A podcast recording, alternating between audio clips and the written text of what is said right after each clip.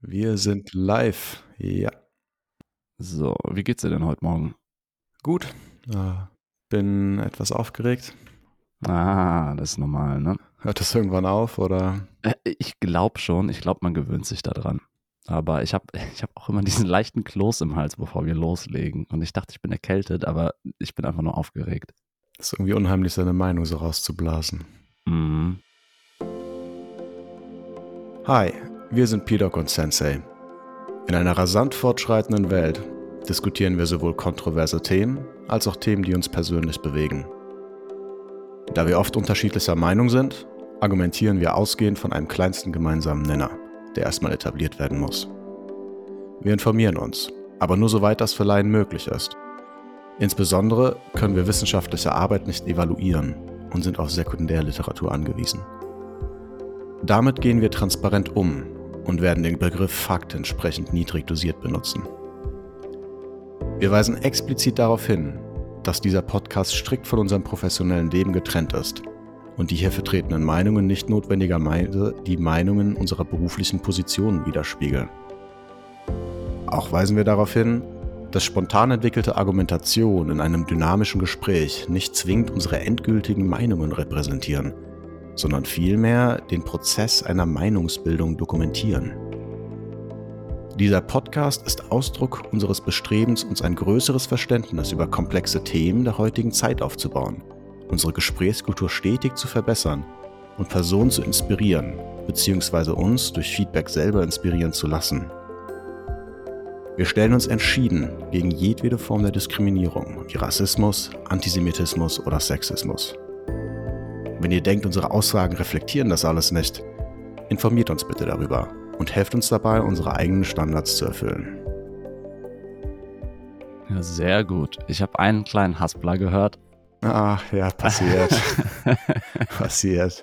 Ich habe auch überlegt, vielleicht können wir den irgendwann frei einsprechen. Dann gucken wir auf Stichpunkte. Ähm, ja, ich habe mich auch gefragt, wann man den auswendig kann und ob man den irgendwann so gelangweilt runterrattert, einfach in Double Time. Ja, könnte ich mir vorstellen. ja. Der ist auch relativ lang. Der ist auch relativ lang. Also so, ja. falls wir mal Folge 50 erreichen mhm. und es gibt so einen Zuschauer, der alle 50 gehört hat, der skippt mhm. das. Ja, ja. Ich habe auch äh, gestern was über Audience Development gelesen. ähm, also ich habe da was über Audience Development für unseren Podcast gelesen ah. und da ist wohl, dass wenn das Intro zu lang ist, dass die meisten Leute dann ausschalten. Also, dass ah. man irgendwie so 20 Prozent verliert, wenn das Intro zu lang ist. Ach, scheiße, Alter. Dann sind wir, dann sind wir wieder was auf, auf zwei runter. Ja, Von nein, drei. Ich, ich, also ich verrate es nicht, aber wir haben mehr Zuhörer, als ich gedacht hätte. Es sind, also es hören Leute zu. So, haben die jetzt ausgeschaltet. Äh, worüber reden wir denn heute? Also, äh, das ist ein Thema mit aktueller Relevanz. Ähm, ich mache vielleicht einfach mal den Start ähm, und verorte uns so ein bisschen, äh, nämlich Flüchtlinge und überhaupt gleich die Frage, ob man das so sagen darf. Grundsätzlich ist der Begriff Flüchtling international rechtlich durch die äh, Genfer Flüchtlingskonvention von 1951 definiert. Das war ähm, anlassbezogen, könnte man sagen, nach dem Zweiten Weltkrieg. Und ähm, diese Genfer Flüchtlingskonvention ist die Grundlage des internationalen Flüchtlingsrechts. Das heißt, es gibt da äh, eine juristische Grundlage. Ähm, und demnach gilt als Flüchtling eine Person, die aus der begründeten Furcht vor Verfolgung wegen ihrer Rasse, Religion, Nationalität, Zugehörigkeit zu einer bestimmten sozialen Gruppe oder wegen ihrer politischen Überzeugung sich außerhalb des Landes befindet, dessen Staatsangehörigkeit sie besitzt. Also Personen, die unter diese Definition fallen, werden dann auch Konventionsflüchtlinge bezeichnet. Habe ich vorher noch nie gehört, habe ich aber so gelesen. Dagegen stellen möchten wir ähm, den Begriff der Migration, denn Migration ist eine auf Dauer angelegte räumliche Veränderung des Lebensmittelpunktes einer oder mehrerer Personen. Und in dieser Definition sind Flüchtlinge also eine Untergruppe der Migranten. Aber der, der wirklich schwerwiegende Unterschied ist, ähm, sind die Gründe für die ähm, Migration, nämlich, wie gerade beschrieben, wenn jemand migriert, weil er Angst um sein Leben hat, dann äh, ist das nicht, weil er sagt, oh, ich könnte vielleicht äh, mehr Geld verdienen in diesem Land oder da ist das Wetter schöner. Aber grundsätzlich, grundsätzlich ist ähm, jemand, der aus seinem Land flüchtet, auch ein Migrant, aber nicht alle Migranten sind Flüchtlinge. Dann gibt es so ein bisschen so Unterdefinitionen, die auch politisch gefärbt sind, würde ich sagen. Ähm, wenn man beispielsweise sagt, der Wirtschaftsflüchtling, das ist jetzt schon ein sehr politisches Schlagwort, weil will ich jetzt nicht weiter darauf eingehen, aber es gibt ähm, Personengruppen, die machen dann äh, Leuten, die äh, beispielsweise nach Deutschland äh, hinmigrieren, sagen, ah, das sind Wirtschaftsflüchtlinge, die möchten unser Geld stehlen. Ganz plakativ ausgedrückt. Können wir vielleicht später darauf eingehen. Dann gibt es ähm, den Begriff des Umweltflüchtlings. Äh, das ist, äh, wenn jemand bezogen auf Nat Naturkatastrophen und nicht wegen eines Krieges äh, das Land verlässt. Und dann gibt es den Kriegsflüchtling, den ich gerade auch weitestgehend äh, umschrieben habe.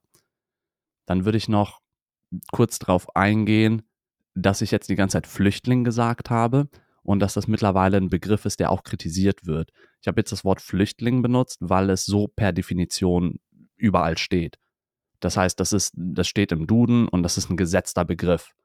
Ähm, aber ich habe schon viel in meinem persönlichen Umfeld und auch online mitgekriegt, dass man lieber Geflüchtete sagen möchte. Und ich habe auch nochmal versucht herauszufinden, woran das liegt. Das liegt daran, dass Flüchtling wohl die Person darauf reduziert, dass ihre gesamte Existenz aus der Flucht besteht. Ähm, zum Beispiel die Bundeszentrale für politische Bildung schreibt, Zitat, aber diese Menschen sind auch Mütter oder Väter, Köche oder Lehrerinnen. Die Flucht ist nur ein Teil ihres Lebens. Manche sagen deshalb, es ist besser, Geflüchtete zu sagen als Flüchtlinge. Des Weiteren ähm, hat die Gesellschaft für deutsche Sprache entschieden, dass Flüchtlinge das Wort des Jahres in 2015 sei. Ähm, die sagen, gebildet aus dem Verb flüchten und dem Ableitungssuffix ling klingt Flüchtling für sprachsensible Ohren tendenziell abschätzig. Analoge Bildungen wie Eindringling, Emporkömmling oder Schreiberling sind negativ konnotiert. Andere wie Prüfling, Lehrling, Findling, Sträfling oder Schützling haben eine deutlich passive Komponente. Neuerdings ist daher öfters alternativ von Geflüchteten die Rede. Ob sich dieser Ausdruck im allgemeinen Sprachgebrauch durchsetzen wird, bleibt abzuwarten. Ich habe das überhaupt nicht negativ aufgefasst, wenn ich irgendwo Flüchtling ähm, gelesen oder gesagt habe. Ähm, für mich war da also die Tragik der Situation immer total präsent und ich habe die Person nie darauf reduziert.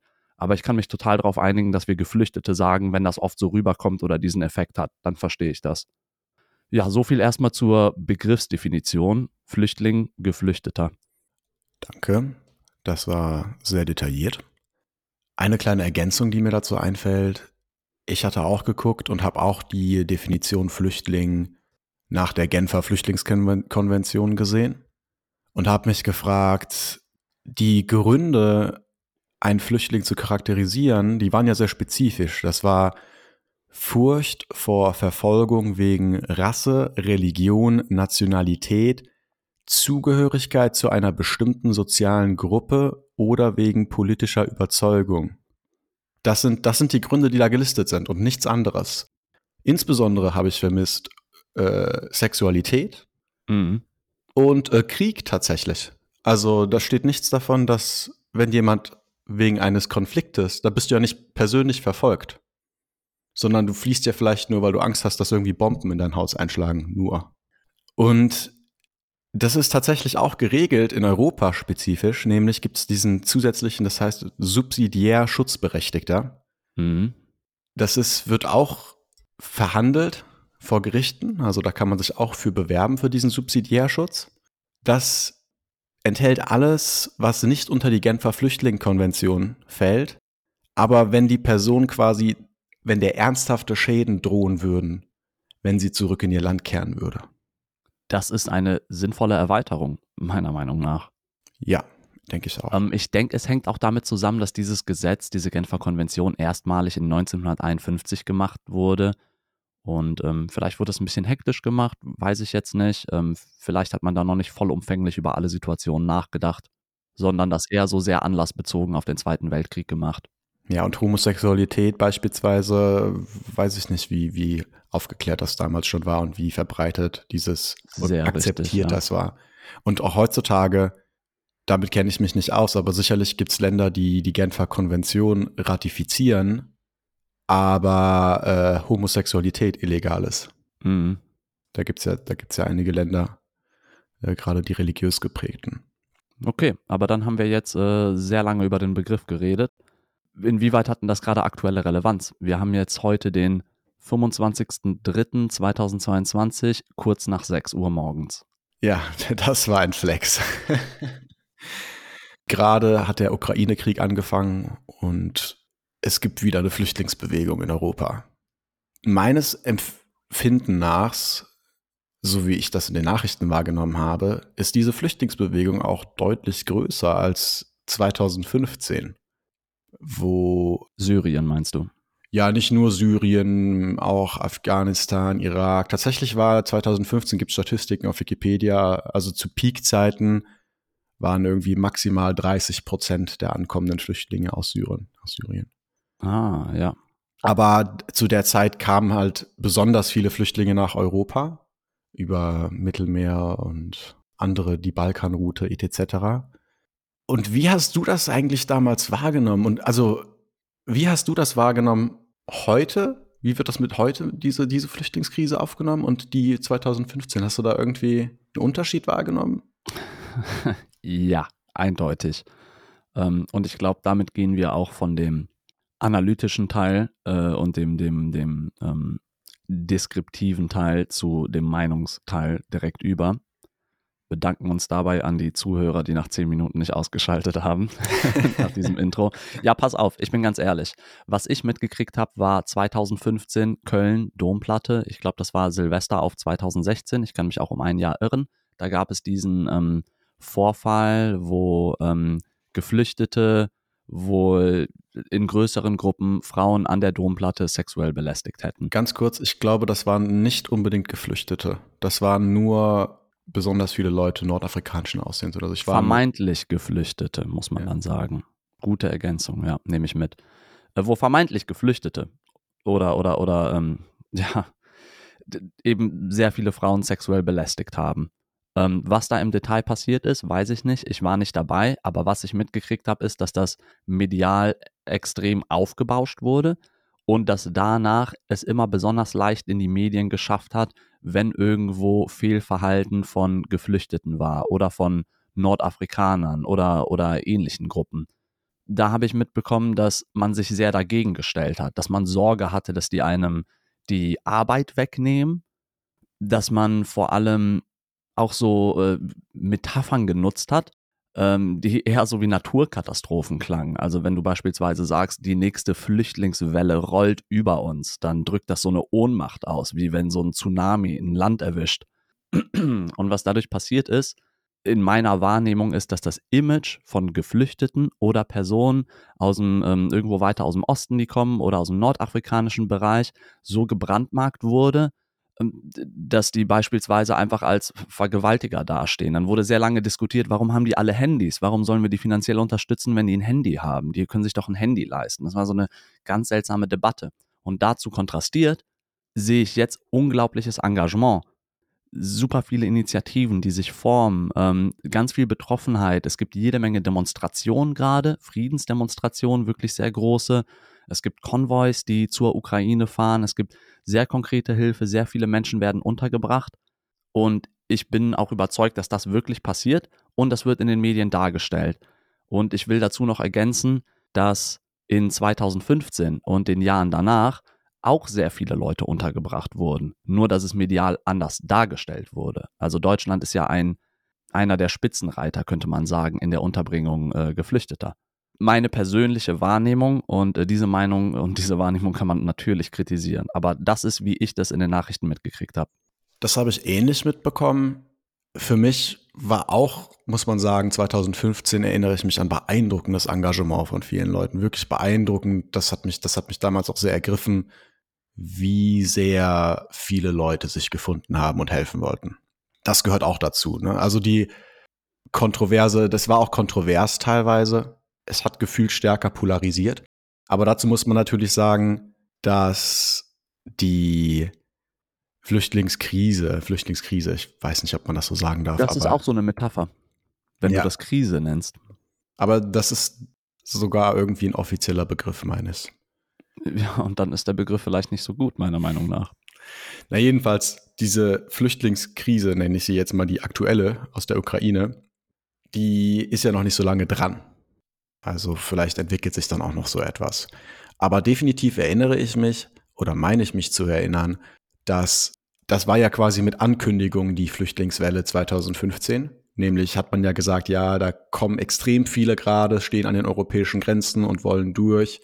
Und da wurde dann schon diskutiert, ob die Grenzen aufgemacht werden sollen oder nicht. Und dann war es ja diese, diese Entscheidung von Angela Merkel, äh, wir schaffen das, ist das Stichwort, äh, die Grenzen, die Grenzen aufzumachen. Und die Sorry, du hast Angela Merkel gesagt? Die heißt Angela Merkel. Also, Entschuldige. ja. okay. Du hattest bereits angedeutet, oder ich weiß nicht, ob du das angedeutet hattest, eine Sache, die ist 2015 haben einige Staaten sich verweigert, das Dublin-Verfahren oder Dublin-Abkommen einzuhalten. Was ist das? Das ist so ein Abkommen, das man in der EU geschlossen hat zur Verteilung von Flüchtlingen. Dass man sagt, nicht nur die Länder, die die Außengrenzen haben, müssen die Flüchtlinge aufnehmen. Weil es ist ja irgendwie schwierig zu sagen, ja, wenn die Flüchtlinge nur dort aufgenommen werden müssen, wo sie zuerst ankommen, naja, das freut natürlich dann so Länder, die gerade die Außengrenzen haben, nicht unbedingt. Und deshalb hat man gesagt, naja, okay, die Flüchtlinge müssen registriert werden in den Ländern, in denen sie ankommen, aber dann gibt es einen Verteilungsschlüssel, mit dem die Last auf andere Länder verteilt wird.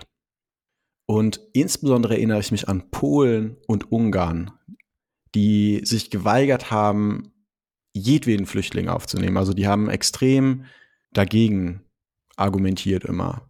Und das fand ich immer sehr unsympathisch, dass man da so unsolidarisch ist.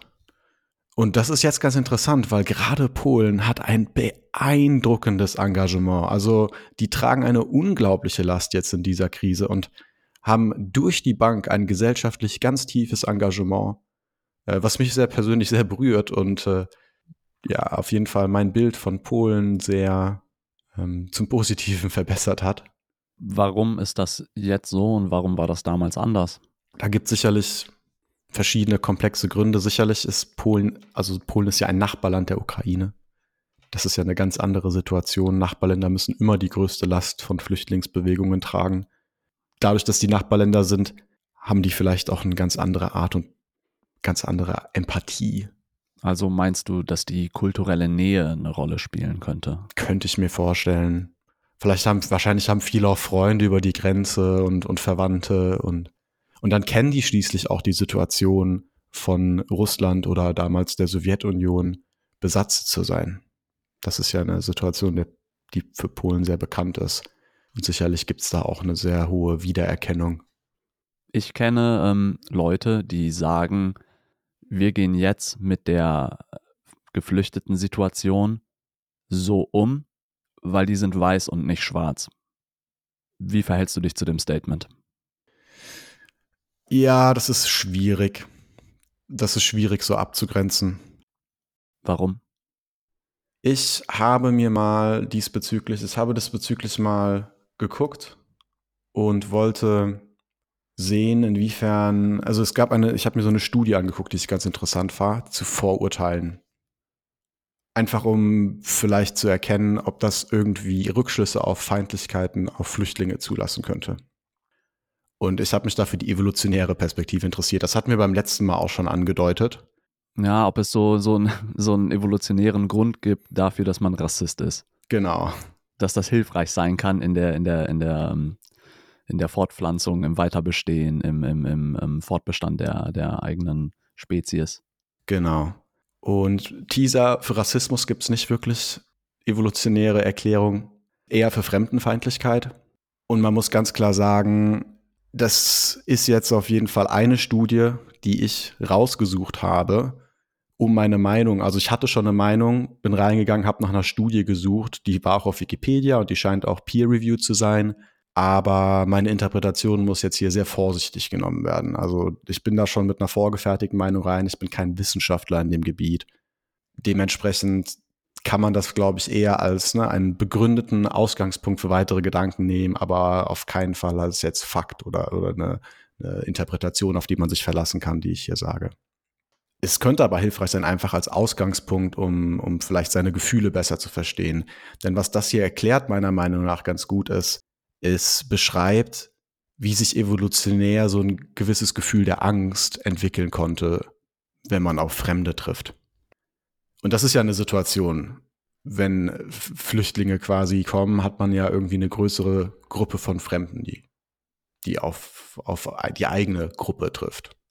Zuerst in der Studie wird direkt erwähnt, dass dieser Zugang zur ganzen Welt, die Globalisierung ist ein sehr junges Phänomen und ich meine, Evolution ist ein sehr langsamer Prozess. Insofern ist davon auszugehen, dass diese kleineren Gruppen auf Menschen aus der Zeit vor, vor, vor vielen Jahren überhaupt, kein, überhaupt keine Möglichkeit hatten, andere Rassen zu treffen. Rassen in Anführungsstrichen. Ja, genau. Ich, ja, also Leute anderen mit, Leute mit einem anderen Genpool. Genau. Wäre, glaube ich, wissenschaftlich die korrekt, optisch, ja. Die optisch einfach anders aussehen. Ja. Insofern gab es diese Konfrontation so gar nicht. Deshalb ist es sehr unwahrscheinlich, dass sich Rassismus spezifisch entwickelt hat, sondern eher, ja, eher irgendwie so, so Teil von anderen Mechanismen ist. In, in der Zeit hat sich ja irgendwann entwickelt, dass man in so kleineren Gruppen oder Koalitionen bildet. Also das ist ja ein Feature von uns Menschen, dass wir in der Lage sind, so soziale Gruppen zu bilden. Und was ganz interessant ist, in der Studie stellen die einen Zusammenhang fest, dass das ist jetzt ein interessanter Zusammenhang zwischen äh, äh, Fremdenfeindlichkeit und ähm, Gendern. Also und, und, und den verschiedenen Gendern. Aufgrund der Art und Weise, wie Männer und Frauen paaren, ist es halt so, dass Frauen die Hauptlast und die Haupt, das Hauptrisiko für Fortpflanzung tragen. Dadurch, wenn man aus einer rein evolutionären Perspektive guckt, ist es so, dass Frauen sehr selektiv und vorsichtig sein müssen, mit wem die sich einlassen, während Männer eher versuchen, möglichst viel einfach zu paaren weil das irgendwie so die erfolgreichste Strategie ist, wie du deine Gene fortpflanzen kannst. Wenn nun verschiedene Gruppen aufeinandertreffen, was dann passieren kann, ist, also was, was dann historisch, was die meinen, was dann passieren könnte, ist, dass Männer sehr feindlich sind gegenüber anderen Männern, weil das Risiko sehr groß ist, also die Gefahr, dass Männer kommen und dich unterdrücken, ist ein absoluter Killer für deine Fortpflanzungswahrscheinlichkeit. Deshalb ist es für Männer das Risiko wert, zu Gewalt und Aggression zu greifen und andere anzugreifen, andere Männer anzugreifen. Das ist einfach ein evolutionärer Vorteil. Und dadurch meinten die, könnte es sein, dass sich gewisse psychologische Strukturen entwickelt haben, die diese Handlungen motivieren. Fremdenfeindliche Handlungen in Situationen, aggressive, wo Geflüchtete, aggressive. aggressive Handlungen gegenüber anderen Männern. Ja. Wenn die aus einer anderen Gruppe kommen. Ja, nochmal, weil das quasi dieses Risiko, dass man stirbt, also wirklich aggressives, bis auf den Tod vielleicht sogar Angreifverhalten, Flucht, äh, den anderen in die Flucht schlagen oder umbringen, mit dem Risiko selbst umgebracht zu werden, ist eine erfolgreichere Strategie in einer Situation wie das, als wenn du dich einfach unterdrücken lässt und dann einfach gar keine Mating-Chancen mehr hast. Mhm. So aus einer rein evolutionären Perspektive. Und so könnte quasi eine gewisse Aggression von Männern gegenüber Männern.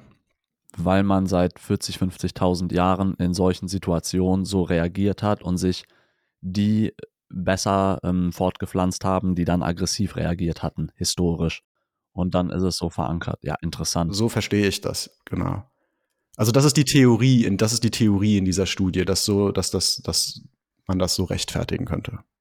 Ja, das ist ja ganz interessant, weil wenn man so etwas weiß, dann kann man ja damit umgehen. Ich finde immer das sehr schwierig, wenn man zum Beispiel traurig ist oder wütend ist oder irgendeine extreme Gefühlslage hat und nicht weiß, woher die kommt oder warum man gerade so fühlt, dann kann man damit nicht gut umgehen. Also ich, ich habe zum Beispiel ein paar Leute, ähm, im Bekanntenkreis, also die sind jetzt nicht gewalttätig, fremdenfeindlich oder so, aber ähm, da gibt es auf jeden Fall vielleicht auch schon so, so kleine Antipathien, die aber nicht, nicht bös gemeint sind oder so. Ne? Also da ist keine böse Absicht dahinter, aber so manchmal merke ich, dass bei gewissen Leuten die intuitive Reaktion nicht irgendwie eine herzliche Umarmung ist, sondern eher so, hm, was ist denn das jetzt für eine Situation? Eher kritischer, sagen wir mal. Nicht konkret rassistisch, aber kritischer. Und zu wissen, dass es da vielleicht einen evolutionären Grund gibt, dass man so fühlt, macht es viel einfacher, mit diesem Gefühl umzugehen und zu sagen, ah, das ist natürlich in dem Kontext von vor 20, 30, 40.000 Jahren hat das Sinn ergeben, aber heute, wie unsere Gesellschaft funktioniert und wie wir kooperieren, ist es total unbegründet, dieses Gefühl zu haben, weil meine Chancen werden ja gar nicht reduziert. Und vielleicht muss ich das gar nicht fühlen, was ich in erster Linie fühle. Ganz, ganz klar, da stimme ich zu. Äh, ich würde da gleich auch noch was zu sagen, aber kurz noch einschieben, dass es diese Gefühle auch bei Frauen gibt und sich da auch evolutionär bei Frauen was entwickelt haben könnte, nämlich weil Frauen zwar nicht direkt das Ziel der Aggression der Männer waren, sie sind ja nicht die quasi die Konkurrenz, aber Frauen sind natürlich bei gewaltvollen Konflikten ebenfalls immer erheblichen Risiken ausgesetzt. Und das ist ja auch heutzutage noch so, dass sexuelle Gewalt in Kriegen extrem zunimmt und Frauen oft sexueller Gewalt ausgesetzt sind. Da sieht man also in diesen brutalen Kriegen wie Darfur, sieht man das auf ganz schlimme Art und Weise. Mhm. Und das kann sich auch in, in, in gewissen Strukturen in der Psychologie niederschlagen. So, und jetzt noch mal ganz kurz, also die Studienlage dazu fand ich nicht so ganz eindeutig. Dann haben die haben versucht, einige Studien dazu auszuführen. Da gab es Sachen, die in die eine Richtung und die andere Richtung gedeutet haben. Ich werde die Studie verlinken. Die ist sehr interessant. Und nochmal sagen, dass das hier nicht unbedingt die Interpretation, das ist so, wie ich die Meinung der Autoren gelesen habe. Das ist nicht unbedingt das, was die Autoren am Ende gemeint haben. Das müsst ihr selbst gucken, ob ihr das, ob ihr dem so mhm. zustimmt. Jetzt zu dem, was du gesagt hast. Die Situationen sind heute nun mal auch etwas komplexer und es passiert oft, dass Instinkte irgendwie in unpassenden Situationen kicken. Also wir haben evolutionäre Instinkte und die passen dann nicht mehr ganz auf die heutzutage heutigen, heutigen Herausforderungen. Beispielsweise Lampenfieber ist ja auch irgendwie ein Fight-or-Flight-Reflex, ja, da bin ich auch gut drin, in manchen Situationen das zu kriegen. Und das macht halt gar keinen Sinn. Es ist überhaupt nicht hilfreich, in so einer Gesprächssituation einen Fight-or-Flight-Reflex zu kriegen. Ja, weil man sich gerade unterhält, ja. Also, ne, und, und, auch bei mir ganz spezifisch hat mir letztes Mal schon Witze drüber gemacht, meine Angst im Dunkeln, wenn ich allein im Wald bin oder so, obwohl ich weiß, dass es sicher ist, ist überhaupt nicht hilfreich. Ich könnte auch einfach gut schlafen. Und das ist mir völlig, ja, ja. das ist mir rational auch völlig klar und ich weiß, dass ich daran arbeiten muss. Ja. Also deshalb fand ich diese Studie so interessant, weil es vielleicht Leuten, wie du sagst, irgendwie erklären kann, aha, okay, das ist ein Ding, das ist jetzt nicht schlimm, dass ich dieses Gefühl habe, das, das ist vielleicht einfach so, aber da kann ich dran arbeiten. Genau. Also diese aggressiven Gefühle gegen die jüngsten Flüchtlingsbewegungen würde ich persönlich jetzt meiner Meinung nach wirklich auch aus diesem Kontext sehen. Ich würde, ich würde quasi immer versuchen, diese Xenophobie mit Gefühlen zu erklären. Und quasi, wenn Leute xenophob sind, gehe ich persönlich, das ist meine Meinung, gehe ich davon aus, dass die halt gewisse starke Gefühle dagegen haben, aber jetzt nicht sonderlich starke Argumente. Und das ist vielleicht besser wäre, wenn, wenn man dann erstmal an diesen Gefühlen arbeitet. Und das ist, das ist meine persönliche Meinung. Was ich jetzt ganz interessant finde bezüglich auf die Ukraine, was ich da jetzt, äh, das ist jetzt, sage ich mal, eine wilde Theorie von meiner Seite aus. Oh, ich bin gespannt. Um zu erklären, warum vielleicht die Leute feindlicher waren 2015. Also, wie gesagt, da war überragende Hilfe, aber es war ein bisschen kontroverser meiner Meinung nach in den Medien. Also gerade rechte Parteien. Und das war ja, das ist ja so beeindruckend, dass erinnert euch an Matteo Salvini, den italienischen Innenminister von keine Ahnung, während der Flüchtlingskrise. Was hat er gesagt? Der hat, also der hat nichts gesagt, der hat auch Sachen, der hat ganz viel gesagt, aber der hat ganz schlimme Sachen gemacht, meiner Meinung nach. Der hat ja die Rettungsboote aus dem Mittelmeer nicht mehr anlaufen lassen in italienischen Häfen. Da gab es doch diese Situation, ah, ja, stimmt, wo stimmt, die wochenlang ja, ja. vor vorm Hafen lagen und da richtige dann so Kreis fahren, ne? Oder oder vor Die konnten einfach nicht anlegen und die hatten richtige Notsituationen an Bord, weil Salvini die nicht hat anlaufen lassen. Dafür steht er jetzt auch äh, tatsächlich vor Gericht. Also dafür wird er, das kriegt er richtig Verantwortung für. Und der hat jetzt in der Situation komplett anders. Der hat vor dem Parlament gesagt, der nimmt einen Bus, fährt an die ukrainische Grenze und bringt Flüchtlinge nach Italien. ich war, ich war total, also es ist so interessant, wie anders diese Wahrnehmung ist. Ja. Eine Sache, die jetzt auffällt, meiner Meinung nach, ist, dass in dem Ukraine-Konflikt ja die ganzen Männer oder ein Großteil der Männer dort bleibt, um zu kämpfen. Während ich weiß nicht genau, wie das, wie das in der Syrien-Krise war, ob, äh, ob dann eher die ganzen Familien geflohen sind. Und ich würde vermuten, dass eigentlich eher bei diesen, bei der, bei der 2015 Fluchtbewegung hattest du quasi auch ein ausgeglicheneres Geschlechterverhältnis. Und das würde meiner Meinung nach gut zu dieser Theorie passen, dass die Feindlichkeiten hauptsächlich Männer gegen Männer sind, beziehungsweise Frauen, die Angst haben vor den anderen Männern. Und wenn die Männer halt einfach nicht mitkommen, gegen Frauen und Kinder haben wir evolutionär erstmal gegen nichts. Gegen Frauen und Kinder haben wir evolutionär erstmal nichts. Im Gegenteil, erhöht ja, ja einfach nur unsere Mating-Chances. Ja. ist, das ist so eine wilde, ganz wilde, These, wilde Theorie, ja, wilde die ich irgendwie aufgrund von dieser Studie ja. droppe. Die ist wahrscheinlich völlig falsch. Ähm, ich hoffe nicht, ich hoffe, die beleidigt niemanden oder so. Vielleicht äh, hat jemand da mehr aber man kann mal, also was man damit machen kann, ist, man kann es jetzt nicht bestätigen oder, oder äh, falsifizieren, aber was man machen kann, ist, äh, in sich zu gehen und zu überlegen, wie fühlt man sich, wenn sehr viele fremde Männer hier hinkommen, wie fühlt man sich, wenn dagegen sehr viele fremde Frauen hier hinkommen, jeder einzelne, wie fühlt man sich, wenn sehr viele Kinder oder auch Kinder mit Behinderung hier hinkommen. Wie, wie ist so dein Empathieradar? In welche Richtung schlägt der? Hat man da intuitiv eine andere Reaktion? Ich könnte mir schon vorstellen, aber das ist natürlich auch nicht verallgemeinert, aber es ist äh, eine interessante These, die du da hast. Das ist sehr wissenschaftlich gemacht, Pidok. Ja, danke. Ja, so eine persönliche Feldstudie würdest du da vorschlagen, dass jeder mal seine ja, genau, einfach mal gucken, das, das passt ja auch mit der Rassismus-Episode gut zusammen. Einfach mal sensibler werden und reinfühlen. Habe ich irgendwo Situationen, in denen ich äh, intuitiv fremdenfeindlich reagiere und das aber über irgendeinen anderen Kanal rauslasse, nämlich ähm, weiß ich nicht, einfach schlechter gelaunt bin oder eher schreie oder eher einen Konflikt suche und ja. ne, das nicht äh, zur Fremdenfeindlichkeit attribuiere. Ist das ein Wort? ist Vielleicht, Wort. im Deutschen ja, kann man das machen. Ja, das geht bestimmt.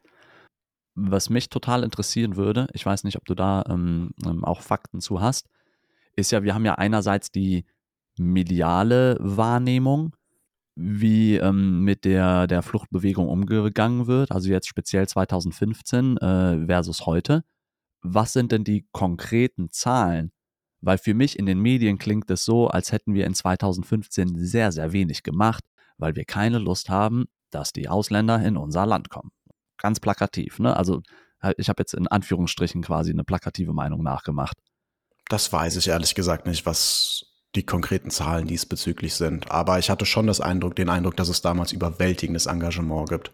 Genau, und äh, darauf will ich hinaus, weil wenn man schaut, wie viele Geflüchtete aktuell in ähm, Deutschland sind, ich habe hier nur eine Zahl von äh, Stand Mitte 2019, also vor dieser Ukraine-Situation, dann ist äh, Deutschland auf äh, Platz 4 weltweit der, in, der, in der Aufnahme von Geflüchteten, was eine riesige Zahl ist. Und ganz ehrlich, das ist jetzt mein, mein, meine persönliche Wahrnehmung, basierend auf der medialen Reaktion habe ich nicht gedacht, dass Deutschland so viel gemacht hat. Ich dachte, es wäre viel, viel weniger, weil da die ganze Zeit diese, dieses Kontroverse in den Medien war.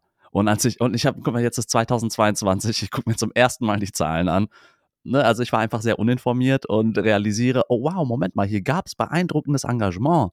Und das Engagement mit der Ukraine ist jetzt ähnlich beeindruckend, nur es wird anders drüber geredet. Ja, guter Punkt. Und was man bei der Ukraine ich besonders beeindruckend finde, ist aber vor allem auch das Engagement von anderen europäischen Ländern. Das hat mich gerade auch, das ist gerade aktuell. Mhm. Polen hat zwei Millionen Flüchtlinge oder so aus der Ukraine zurzeit. Das ist Wahnsinn. Deutschland hat 200.000. Ja. Also das ist wirklich unfassbar, was Polen da gerade zurzeit leisten muss. Ja, aber super meiner Meinung ja, nach. Total. Ähm, das passt gut zu dem Thema. Was können wir denn tun? Hier ist diese Fluchtbewegung. Was können wir, was, was können P-Doc und Sensei tun? Was können wir als äh, deutsche Gesellschaft tun? Was können wir als deutsche Bundesregierung tun? Was können wir als nordrhein-westfälische Landesregierung tun beispielsweise? Was können wir als Kommune tun? Was können wir als Stadt tun? Was können wir als Viertel tun? Das wären so meine Fragen. Ja, gute Frage. Gute Fragen. Soll ich einfach mal loslegen? Ja, mit was wollen wir loslegen? Wollen wir uns einfach generell fragen, wie man eine Gruppe, eine andere Gruppe, äh, in dem Fall Flüchtlinge oder Geflüchtete, eingliedern kann in eine Gesellschaft, ob das oder ob das überhaupt klappen kann? Oder was würdest du jetzt? Ja, einmal einmal das, also was sind ganz konkret die Sachen, die man tun kann, weil ich kenne auch viele viele Menschen, die möchten gerne helfen und wissen nicht wie. Und ich würde auch gerne verstehen wollen, wir sind alle sehr engagiert, aber welches Engagement ist wirklich zielführend und was ist vielleicht nicht so zielführend und wo nehmen wir uns vielleicht zu viel vor? Was, was können wir nicht schaffen und versuchen es trotzdem? Ja, dann fang doch mal an. Finanzierung, Geld. Geld kann schon mal Sachen bewegen. Ich würde sagen, alle Gebietskörperschaften, also alle, alle, alle ähm, Entitäten, sowie der Bund, äh, die Länder, äh, jeder Kreis, jede Kommune, jede Stadt, können finanziell unterstützen. Das passiert auch in sehr großem Umfang. Aber auch so Stiftungen beispielsweise. Ähm, ne, aus meinem ähm, beruflichen Kontext, äh, wir bewerben uns gerade bei Stiftungen, die ähm, die Ukraine-Krise unterstützen. Ne? Das heißt, da gibt es Stiftungen, die Gelder gesammelt haben, die das jetzt äh, ausschreiben und zur Verfügung stellen. Dann gibt es ganz viele privatwirtschaftliche Unternehmen, die, die finanziell fördern ähm, und, und Spenden leisten. Und dieses Geld muss genommen werden und an koordinierende Stellen gegeben werden. Das sind jetzt beispielsweise auch das, äh, nehmen wir das Bundesamt für Migration und Flüchtlinge, die haben äh, jetzt schon mal riesige Informationen vorbereitet, aber auch äh, jede einzelne Stadt bereitet Informationen vor. Und das ist nur mal so grundsätzlich brauchen wir Gelder, die an koordinierende Stellen zur Verfügung gestellt werden, weil oft passiert es, dass so Sachspenden und Gelder irgendwo ein bisschen ins Leere fließen, vielleicht zu viel in Overhead geraten oder es gibt auch das Phänomen, dass zu viele Sachspenden da sind und niemand da ist, der das verteilen kann und sich darum kümmern kann. Das heißt, du brauchst unbedingt koordinierende Leute und die können aber nicht auf der höchsten Ebene, auf Bundesebene sein. Der Bund kann nicht koordinieren, wie konkret in der Stadt äh, alles verteilt wird. Je größer die Gebietskörperschaft, desto größer die Rahmenbedingungen, die geschaffen werden und je, je mikroskopischer du wirst, desto konkreter die Arbeit vor Ort. Und dafür brauchst du dann die ganzen Ehrenamtliche, vermute ich. Genau, das wäre nämlich der nächste Punkt für mich. Es gibt bestehendes Engagement und das muss man einfangen und fördern. Und zwar sowohl mit Finanzierung als auch einfach nur mit Koordinierungsarbeit. Also du kannst Leuten auch Honorare zahlen, wenn da jetzt irgendwelche äh, Sprachmittler sind, die dir was übersetzen. Du kannst aber auch vor allem die, die Ehrenamtler unterstützen. Ich habe da noch eine Frage an dich, vielleicht ein bisschen weitergehend. Wenn du jetzt diese ganzen Sachen machst, die du sagst, und man bemüht sich sehr, was sind, was sind die Erfolgskriterien, dass man von, ich glaube, wir reden hier von Integrationsversuchen, ne? also dass diese ganzen ja. Aufgaben, die man da macht, sind einerseits natürlich Erstversorgung etc. Wobei bei Flüchtlingen muss man ja fairerweise sagen, da bin ich mir auch nie so ganz sicher, wenn die unter der Genfer Flüchtlingskonvention beispielsweise in Deutschland sind, dann haben die ja erstmal gar kein dauerhaftes Bleiberecht sondern sobald dieser Konflikt dann gelöst ist, müssen die ja auch wieder zurück. Es kommt darauf an, dann, wo, woher die Leute kommen. Also beispielsweise äh, Ukraine, also jede Ukrainerin kann einfach nach Deutschland kommen und sich hier aufhalten, wie so ein Urlaub. Also die müssen jetzt erstmals nicht direkt ins Asylverfahren. Das war anders bei den nordafrikanischen Ländern. Ah, aber brauchen die ein Visa oder so, um das zu machen? Oder gibt's so. Pass auf, jetzt, ähm, ich hatte gehofft, du fragst nicht weiter nach. Ich, jetzt müsste ich nochmal nachgucken. Okay. Ähm, irgendwann brauchen die was für eine, einen dauerhaften äh, Aufenthaltstitel. Aber erstmal sind die nicht so meldepflichtig wie ähm, Leute aus nordafrikanischen Ländern. Also jetzt könnte äh, Ukrainerin äh, Nastja könnte nach Berlin gehen und niemandem Bescheid sagen und sich da zwei, drei Monate aufhalten und Berlin Urlaub machen. Okay. Das ist überhaupt kein Problem.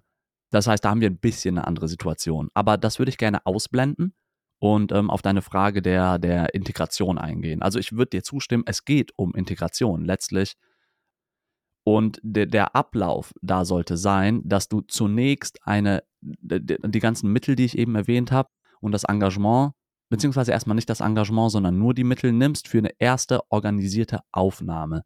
Das heißt, man muss das tracken. Wie viele Leute sind gerade wo? Das spielt auch damit rein, dass man das unter den äh, EU-Ländern aufteilt, aber auch innerhalb von Deutschland, weil natürlich wollen alle nach Köln und Berlin und München. Aber du musst, ne, Leute müssen auch in, in dörflichere Gegend gehen. Ne? So wenn da, wenn da jetzt Millionen an Geflüchteten kommen, musst du die sinnvoll aufteilen. Dafür ist ein Screening erstmal wichtig. Und das hat überhaupt nichts Rassistisches, irgendwie die Leute zu screenen, sondern einfach nur, dass wir wissen, wie viele sind wo. Das, das sind einfach Zahlen, die wir brauchen. Dann ist das nächste, was du brauchst, meiner Meinung nach, eine Unterkunft. Und da kommt auch schon das ehrenamtliche Engagement rein. Da es gibt hier, ich wohne in Bonn Und hier gibt es so viele Leute, die am Bahnhof stehen und warten, dass Ukrainerinnen ankommen und nehmen die zu sich mit nach Hause. Das finde ich so beeindruckend. Und genau das, das brauchen wir auch. Und das, das müssen wir fördern. Diese Leute brauchen dann ähm, Information. Äh, das heißt, du brauchst nicht nur ähm, die Helfenden, sondern auch die Hilfe für die Helfenden. Das heißt, wenn die zum Beispiel Konflikte haben, wenn da jemand zwei Monate, ein Jahr, zwei Jahre bei dir wohnt, dann hat das auch Konfliktpotenzial. Die brauchen Unterstützung. Die brauchen die ganzen, also die Helfenden brauchen auch die Beratungsangebote, wo, welche Stellen bei der Stadt, wo kann man ähm, äh, sein, zum Beispiel seinen Wohnort melden, wie kommen die zum Arbeitsmarkt und, und, und diese Informationen müssen da ja irgendwie weiter verbreitet werden. Das heißt, du brauchst neben der Unterkunftsbereitstellung und so einer ersten psychosozialen Betreuung, vor allem für Kinder und ne, Leute, die viel Schlimmes erlebt haben und mental fragil sind, brauchst du auch diese Informationsverbreitung konstant. Und das reicht nicht nur, dass das auf so einer Bundeswebsite steht. So, das muss lokal vor Ort in den einzelnen Institutionen drin sein, dass das jeder mitkriegen kann und dann auch in der Sprache.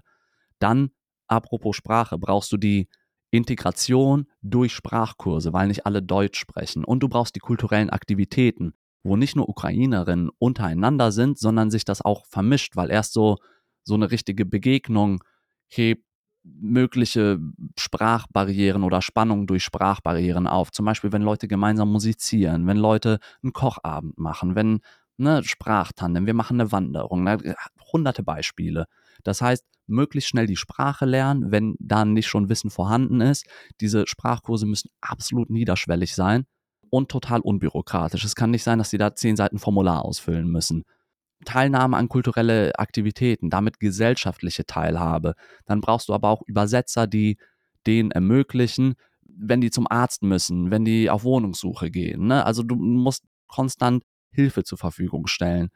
Und sobald es geht, willst du die am Arbeitsmarkt vermitteln, weil sobald jemand Einkommen hat, kann er hier selbstständig werden. Und dann hast du auch deinen, deinen kulturellen Kreis auf der Arbeit und auch privat.